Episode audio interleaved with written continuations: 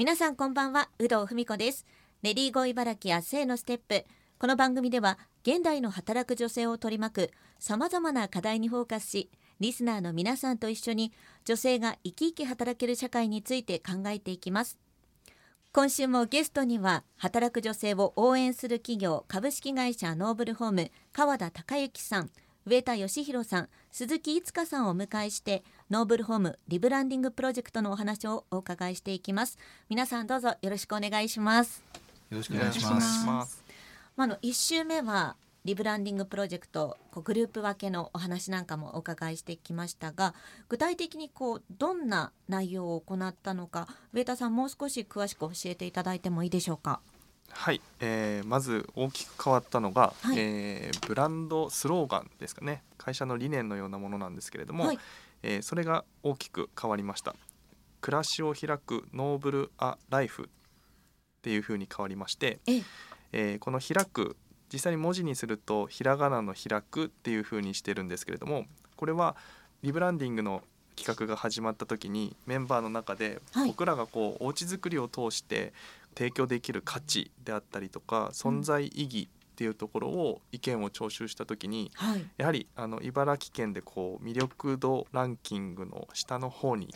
位置するっていうところで、はい、ただやっぱりこうノーブルホームを通して地域が好きだったりこの地が好きだったりっていうメンバーが非常に多く集まっているので、やっぱり暮らしを通して僕らがこうスタートですね開拓する開くであったりとかえー、チャレンジする開く、うん、えー、あとは学びを通してこう自分たちがこの力成長していくんだっていうところを、えー、イメージさせる開くっていう3つの意味を込めて、うん、暮らしを開くっていうのをブランドのスローガン、まあ、ミッションとして掲げました。はい、そうなんですね。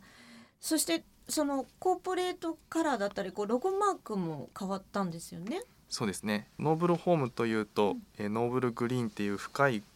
緑色っていうのが特徴的だったんですけれども、はい、やはりメンバーの中で若いスタッフも多くて新しく会社が変わっていくんだっていうイメージが全面的に押し出していきたいっていうところもあって今はターコイズっていうブルー寄りのグリーンっていうんですかね、うん、色をコーポレートカラーに据えてこう自分たちの今まで培ってきた伝統であったりとか文化っていうものはそのままにこう新しく社会の多様性であったりとかこう変化っていうものに対応していきたいっていう気持ちの表れが今までよりもかなり明るい色でこう看板を作ったりですね。こう会社の色としてチラシにこう多く採用したりするコーポレートカラーっていうところに採用してます。そうなんですね。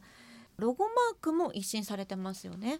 はい。暮らしを開くというブランドアイデンティティを表現するにあたって本当にメンバーの中から意見というよりはどちらかというとそのブランドのロゴであったりとかそういったものに込められたストーリーとか背景をすごく大事にしたいっていう意見が非常に多く上がってきて、まあ、その中でメンバーからですね30年前に福井代表がまいたノーブルホームという種がま大きく成長して今ではこうしてたくさんの人という花が咲いて、まあ、家という形で成果が実を結んで、まあ、大きな木になりこれからも成長し続けていくようなイメージを表現したいという意見が上がったのでこのノーブルホームの「O」のところの文字に込められた思いというか少しこうずれたようなデザインになってるんですけど、はい、これはこう花のつぼみをイメージしてできていて、ええ、これから新しい時代を切り開いていくっていうところも含めてこうつぼみが回転して花開いていく様子っていうのを継続性とかっていうインスピレーションに重ねて選択したロゴマークになります。なるほどすごいおしゃれなロゴマークになったなと思ってたんですけどそんな意味が込められてたんですね。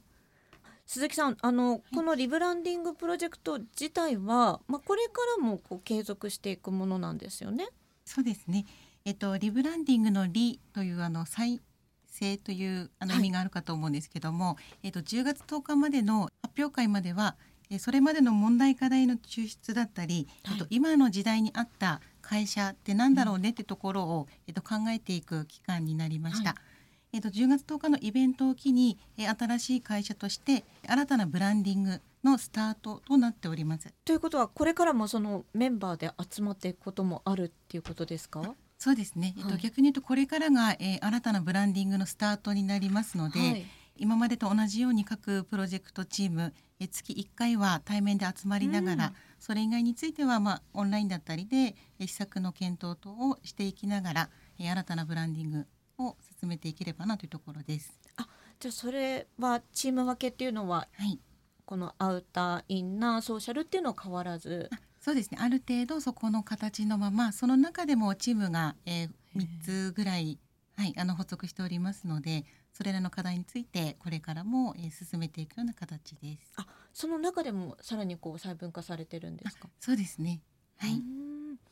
川田さんは実際にお客様ともお話しすることあると思うんですけどこう皆さんの反応っていうのは実際反応っていうのはいかがですか？あ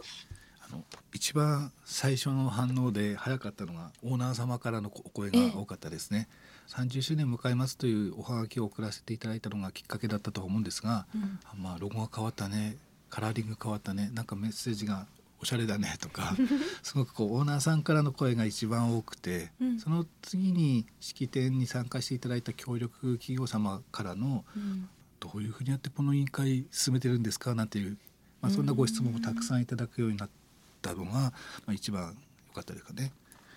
でまあ、もう一番変わったのはあの今回あの社員をブランディングするっていうのも一つのテーマでありまして、はい、まあ、みんなあの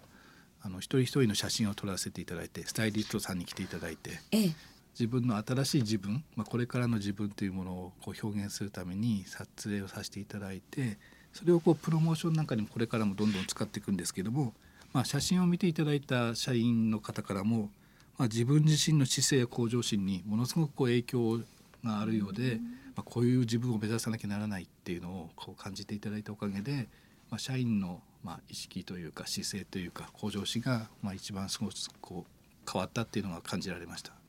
ハウスメーカーさんのホームページっていうとこうお家が前面に出てるのが多いと思うんですけども今回皆さん人がこう前面に出てて、うん、そこもなんかすごく人を大切にされてるなって感じたんですけど、はい、なんかそういうところも意識されたんですか？あの当初やっぱり社員が主役っていう、まあ、お客さんの主役でありますけどもそのお客さんをやっぱりこう私たちスタッフが主役としてしっかりこうホスピタリティをしっかり上げて対応させていただくっていう意味ではやっぱり私たちがどれだけこう輝いてるかっていう表現をしなきゃいけないなっていうのが一つのテーマとありましたんで、まあ、今後あのホームページもまあどんどん社員をピックアップしてご紹介するページがどんどんこれからできてくるので。まあ、あの年末から年始にかけてどんどんこう新しい情報が発信されていきますんで、まあ、よりこう社員も身の引き締まる思いで あのホームページを待ってるっていう状態です。どうですか、まあ、1年こう経ってどんなことを今感じてますか？社員がすごくこうあの期待感ですね社員からの期待感と会社からの期待感がすごく高くなってるっていうところが大きく変化したことでありう嬉しく感じるところですね本当にあの部署を超えていろんな取り組みが特に若い方たちもすごくこう楽しんで取り組んでいただいている姿を見るとすごく嬉しいなっていうのはまあ一番思ってます。うんね、皆さんがこう自分事として取り組んでくださってるっていうのはすごいことですよね。上田さんはどんな風にこう感じてますか？はいそうですね企画が始まった当初は本当にみんな集められたメンバーは本当に一社員であって自分の仕事に向き合っていたっていうところからじゃあ自分たちが働く環境であったり地域だったりとかっていうのを考えるようになって自分たちで決めていいのかなっていうところの葛藤がある中でもこういう企画をやりたいっていう風にどんどん出てき始めた時にすごくこう企画自体をあのイベントとして楽しむ方が増えてきて本当にこう会社で働くことの楽しさっていうのをこう表現できる方が増えてきたなっていうのが自分自身もすごくエネルギーをもらったなっていう感じがします。鈴木さんはどうですか？プロジェクトを通してどんなことを感じましたか？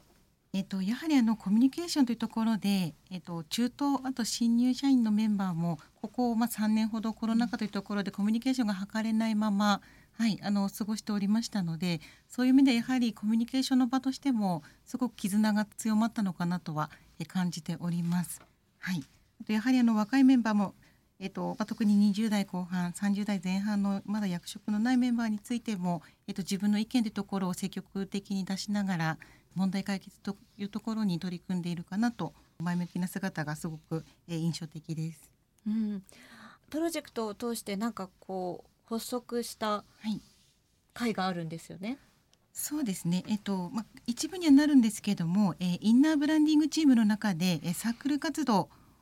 として、えっと、ママ会あとプレママ会というところの、えー、発足がこれから、はいえー、と行われる予定です。うんまあ、そういった意味でも本当にこう新たなものがたくさん生まれたプロジェクトだったということですね。はい。今週も株式会社ノーブルホーム川田さん上田さん鈴木さんをお迎えしました。来週も引き続きお話をお伺いしてまいります。ありがとうございました。ありがとうございました